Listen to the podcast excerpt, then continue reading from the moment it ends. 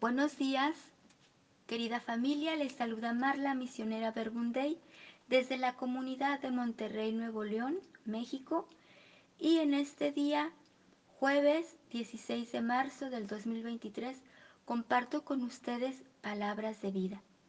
Les invito a ponernos en presencia del Padre, del Hijo y del Espíritu Santo para escuchar la lectura del Santo Evangelio según San Lucas. Estaba expulsando un demonio que era mudo. Apenas salió el demonio, habló el mudo y la gente se admiró. Pero algunos de ellos dijeron, por Belzebul, príncipe de los demonios, expulsa a los demonios. Otros para tentarle le pedían un signo del cielo.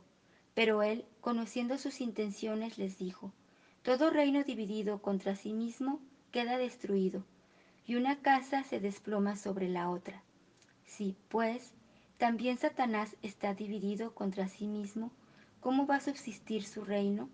Porque dicen que yo expulso los demonios por Belzebul. Si yo expulso los demonios por Belzebul, ¿por quién los expulsan sus hijos? Por eso ellos serán jueces. Pero si por el dedo de Dios expulso yo los demonios, es que ha llegado a ustedes el reino de Dios.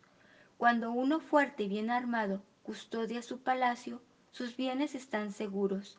Pero si llega uno más fuerte que él y le vence, le quita las armas en las que estaba confiado y reparte sus despojos. El que no está conmigo está contra mí, y el que no recoge conmigo desparrama. Palabra del Señor. Gloria a ti, Señor Jesús.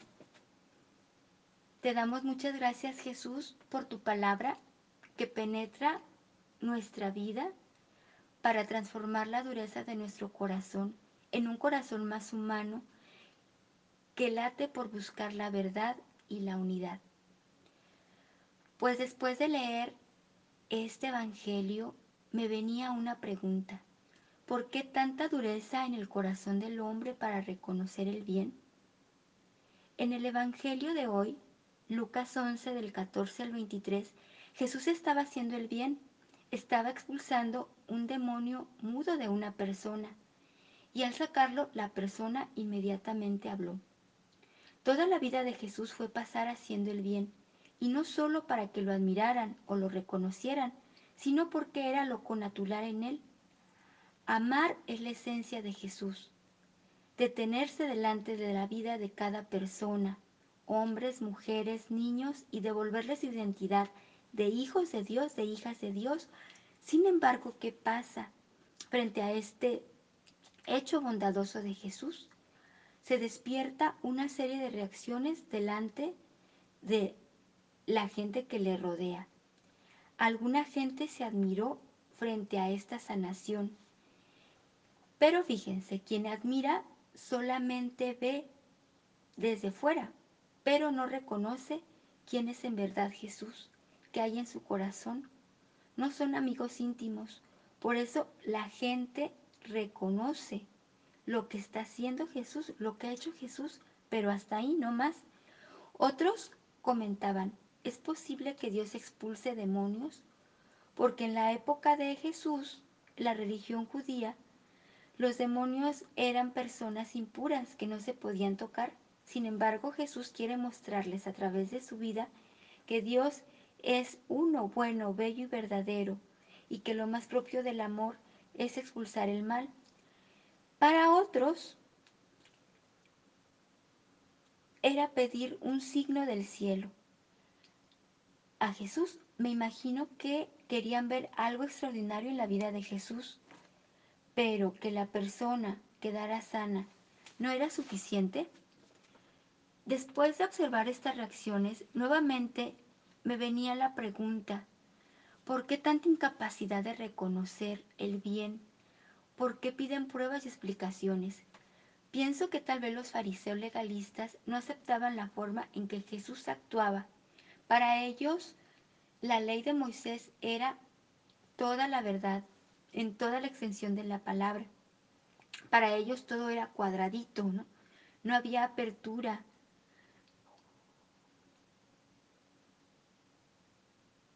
todo se, se regía por las leyes y en este caso un endemoniado era una persona impura. No se podía tocar ni acercar a él.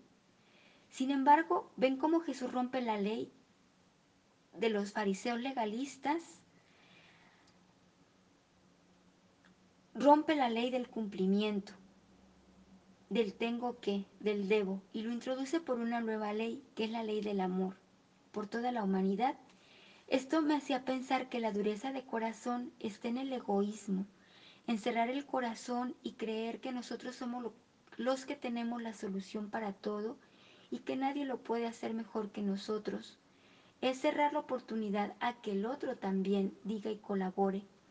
También el corazón duro como piedra es cuando hay miedo a perder el poder, la atención, la popularidad, la seguridad, cuando nos sentimos invadidos por alguien que puede aportarnos algo más.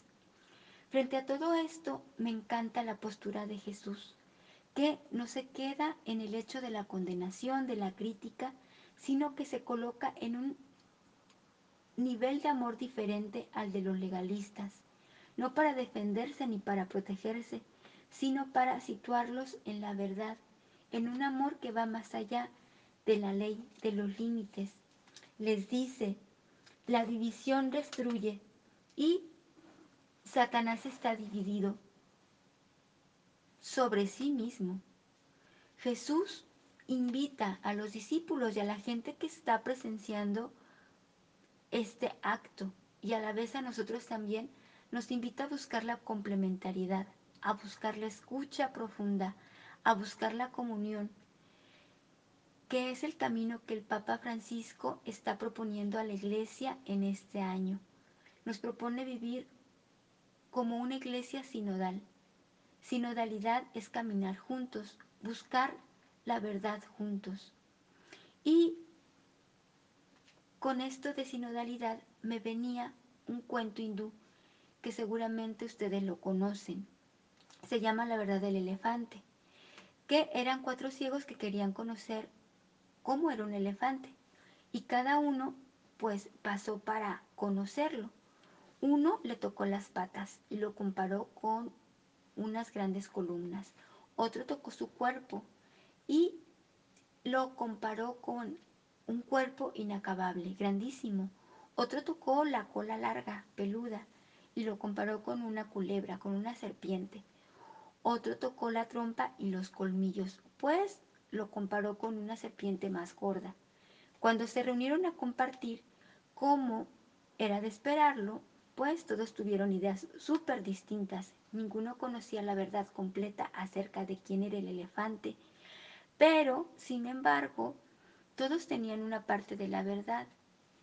No conocían la verdad completa, pero cada uno conocía parte de la verdad. En este sentido de búsqueda de la verdad completa, me resonaban las últimas frases del Evangelio. El que no está conmigo está contra mí, y el que no recoge conmigo desparrama. Entendía que quien no entra por los valores de justicia, de comunión, de verdad, de diálogo, no puede entrar en la verdad de Jesús. Seguir a Jesús implica radicalidad, convicción. Los valores de bondad y verdad son valores que no se pueden disolver. Jesús vence el mal a fuerza de bien. O te defines por el bien o optas por el mal, pero no a medias. Si vas por el mal, pues el mal atraerá otro mal, atraerá más mal y el mal aumentará. Si te defines por el bien, el bien actúa con trascendencia haciendo otras acciones de bienestar y entonces el bien se, se propagará, bien o mal, pero no a medias. Por otra parte, quien vive haciendo lo que quiere sin estar escuchando la voz de Dios en nuestra vida, es como si viviera desparramado, porque no hay orden en la vida, porque no estás siguiendo la voz del amor que guíe cada paso y que te haga más pertenencia de Dios. Pues en esta mañana les invito a permanecer en el amor de Jesús, a entrar por sus caminos, amar como Él ama, a tener esa apertura que Él tiene, a buscar la verdad juntos y ser testigos de unión y comunión. Que tengan un feliz día.